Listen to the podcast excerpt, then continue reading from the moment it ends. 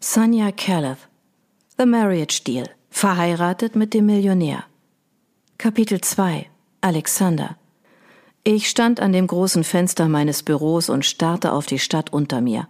Ein Lichtermeer in der Dunkelheit. Ich liebte diesen Anblick bei Tag und bei Nacht. Ein zartes Klopfen riss mich aus meinen Gedanken. Meine Assistentin steckte ihren Kopf zur Tür herein. Samantha? Alexander, Sie haben Besuch. Wen? Stephen Brown. Soll hereinkommen. Ich sah kurz auf die Uhr und stellte fest, dass es schon kurz vor acht war. Samantha, Sie können dann Feierabend machen. Wir sehen uns morgen früh. Okay, danke, Alexander. Bis morgen dann. Stephen, unser Immobilienberater, betrat sichtlich nervös mein Büro. Sein Gesichtsausdruck ließ darauf schließen, dass er lieber auf eine Beerdigung gegangen wäre als zu mir. Ich konnte es ihm nicht verdenken. Ich mochte ihn nicht und zeigte ihm das bei jeder Gelegenheit deutlich. Er hatte schon meinen Vater beraten, und das war der einzige Grund, warum ich seine Dienste überhaupt in Anspruch nahm. Aber nicht mehr lange, denn bei seinem nächsten Fehler oder Versagen würde ich ihn hochkant rausschmeißen, egal welche Verbindung er zu meiner Familie hatte. Vorsichtig ließ er sich auf dem Stuhl nieder, auf den ich deutete, während ich stehen blieb. Es amüsierte mich, ihm zu zeigen, wo sein Platz war, ein deutliches Zeichen meiner Dominanz. Voller Unbehagen rutschte er auf dem Sitz hin und her, wie ein kleiner Schuljunge vor dem Direktor. Dabei war er um einige Jahre älter als ich. Aber im Geschäftsleben waren nur wenige Dinge bedeutsam. Erfolg, Macht und Geld. Und da war ich ihm eben weit überlegen. Steven, was ist der Grund Ihres Besuches? fragte ich mit einem kalten Lächeln. Alexander, es geht nochmals um diese Immobilie, das Penthouse, das ich für Sie erwerben soll. Er schluckte merklich. Haben Sie es endlich gekauft? Bei meiner Frage sagte er noch mehr in sich zusammen. Angespannt rückte er seine Brille zurecht. Nein. Nein. Ich spuckte das Wort förmlich aus. Verhasste Worte, wenn sie an mich gerichtet waren. Im Gegensatz dazu mochte ich sie, wenn ich sie selbst jemandem entgegenbrachte, aber niemals umgekehrt. Ich bekam immer, was ich wollte und begehrte, und seit Wochen bemühte ich mich um dieses Penthouse, beziehungsweise Steven. Es war nur eine winzig kleine Aufgabe. Wo war da das Problem? Ich habe wirklich alles probiert, aber der andere Käufer war schneller und und was? spie ich ihm entgegen. Meine Geduld war am Ende. Er hatte einen verdammten Kauf zu tätigen, eine von mir gewünschte Immobilie zu erwerben, und dieser kleine Versager scheiterte. Steven zuckte unter meinem Wutausbruch zusammen. Ich ballte die Fäuste, mich beherrschend, um sie nicht auf den Tisch zu donnern.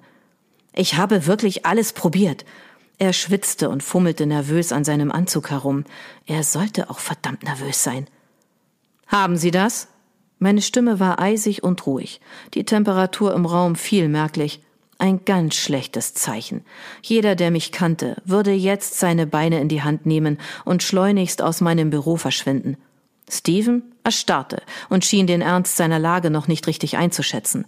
Anstatt zu fliehen, rutschte er weiter wie ein kleiner Junge auf dem Stuhl hin und her, und das machte mich noch rasender vor Wut. Ich will, dass Sie das bis Mittwoch geregelt haben. Bieten Sie mehr Geld, finden Sie eine schmutzige Angelegenheit, die Sie gegen den potenziellen Käufer oder den Verkäufer verwenden können. Egal was. Aber tun Sie etwas. Am Mittwoch ist dieses Penthouse verkauft. An mich. Verstanden? Eingeschüchtert stand er auf und verließ wie ein geprügelter Hund mein Büro. Ach, und noch etwas, Steven. In der Tür drehte er sich um und ich konnte in seinen Gesichtszügen neben Furcht noch etwas anderes entdecken. Verachtung. Gut, sollte er mich ruhig verachten, aber noch bezahlte ich sein Gehalt. Noch. Sollten Sie scheitern, drohte ich ihm, können Sie sich einen neuen Job suchen. Er nickte stillschweigend, mit Schweißperlen auf der Stirn. Mit einem Klicken schloss ich die Tür und ich war mit meinem Missmut allein. Dieses Penthouse war genau das, wonach ich schon seit einer gefühlten Ewigkeit gesucht hatte. Perfekte Lage, tolle Aussicht und genau die richtige Größe. Blöd war nur, dass der Verkäufer bereits mit einem anderen den Vorvertrag abgeschlossen hatte und davon nicht zurücktreten wollte. Einerseits wegen der möglichen Vertragsstrafe, die ich aber übernommen hätte, andererseits kannten sich Makler und Käufer wohl auch privat. Aber das war nicht meine Sorge. Mein Problem war, dass ich dieses Penthouse haben wollte und es mir kein anderer vor der Nase wegschnappen sollte. Mit einer ruckartigen Bewegung fegte ich einen Ordner und meinen Kaffeebecher vom Tisch. Letzterer knallte gegen die Wand und zerschellte. Immer noch erbost sammelte ich die Scherben ein und pfefferte sie in den Mülleimer. Die nächste Stunde verbrachte ich mit Telefonieren und Abarbeiten liegen gebliebener Fälle. Das Klingeln meines Handys durchbrach die Stille. Genervt nahm ich das Telefonat an. Meine Mutter. Sicherlich wollte sie mich an unser Treffen am Wochenende erinnern. Mutter. Alexander, Liebster. Ich wollte mich noch mal kurz wegen Sonntag melden, flötete sie mir ins Ohr. Ich hatte sogar keine Lust auf ihre Pläne und stand kurz davor abzusagen. Mutter, ich werde am Sonntag. Nein, Alexander, keine Ausreden. Diesen Sonntag wirst du dir Zeit für uns nehmen. Außerdem habe ich auch Chloe eingeladen. Innerlich stöhnte ich auf. Nicht sie. Sie war meine Ex-Freundin und hing immer noch an mir wie eine Klette. Und noch schlimmer, meine Mutter liebte sie. Beide wollten nicht wahrhaben, dass Schluss war. Wenn man es genau nahm, dann war das zwischen uns auch nie wirklich etwas Ernstes gewesen. Auf jeden Fall nicht von meiner Seite her. Wir hatten uns in der Öffentlichkeit sehen lassen und waren miteinander ins Bett gegangen, aber ich fand uns nicht wirklich kompatibel, auf keiner Ebene, schon gar nicht auf der sexuellen. Der Reiz war schnell verflogen, und mittlerweile ging sie mir nur noch auf die Nerven. Aber weder meine Mutter noch Chloe wollten das einsehen. Immer wieder kam sie damit an, dass wir doch so ein tolles Paar gewesen wären und heiraten sollten.